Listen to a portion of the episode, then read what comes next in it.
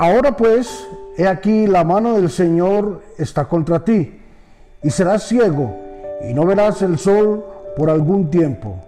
E inmediatamente cayeron sobre él la oscuridad y las tinieblas, y andando alrededor buscaba a quien le condujese de la mano. Hechos capítulo 13, versículo número 11. Hoy hablaremos sobre autoridad para ser libres.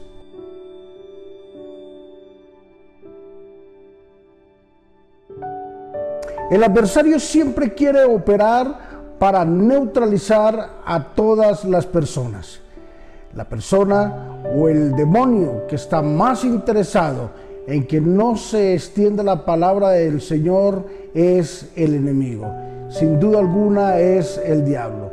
Y él siempre quiere neutralizar a las personas en su mente, en su cuerpo y en su espíritu.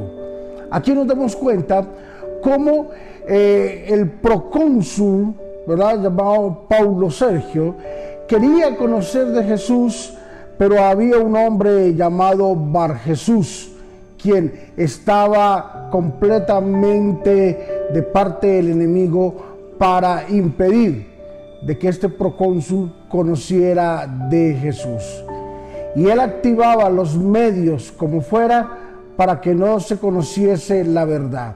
El apóstol Pablo logró entender y entendió que lo que se ata en el cielo será atado en la tierra, que hay un poder aquí en la tierra que se activa y automáticamente queda activo allí en el cielo.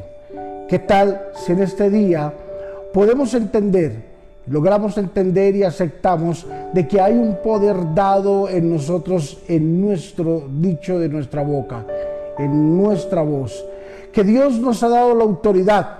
Dios nos dio la bendición de que lo que atemos en la tierra será atado en el cielo y lo que desatemos en la tierra será desatado en el cielo. Así es de que hoy es un día para poder entender de que tenemos la autoridad para ser libres en donde quiera que estemos, libres de cualquier problema, libres de cualquier circunstancia, libres de todo mal, libres de todo peligro, libres de todo mal o vicio que, esté, que esté afectando nuestras vidas. En este momento, hoy a través de esta palabra, de este devocional, lo atamos, lo neutralizamos aquí en la tierra y queda atado y neutralizado también en los aires. Así es de que hoy dependemos de que Dios haga un milagro a través de una autoridad para ser libres.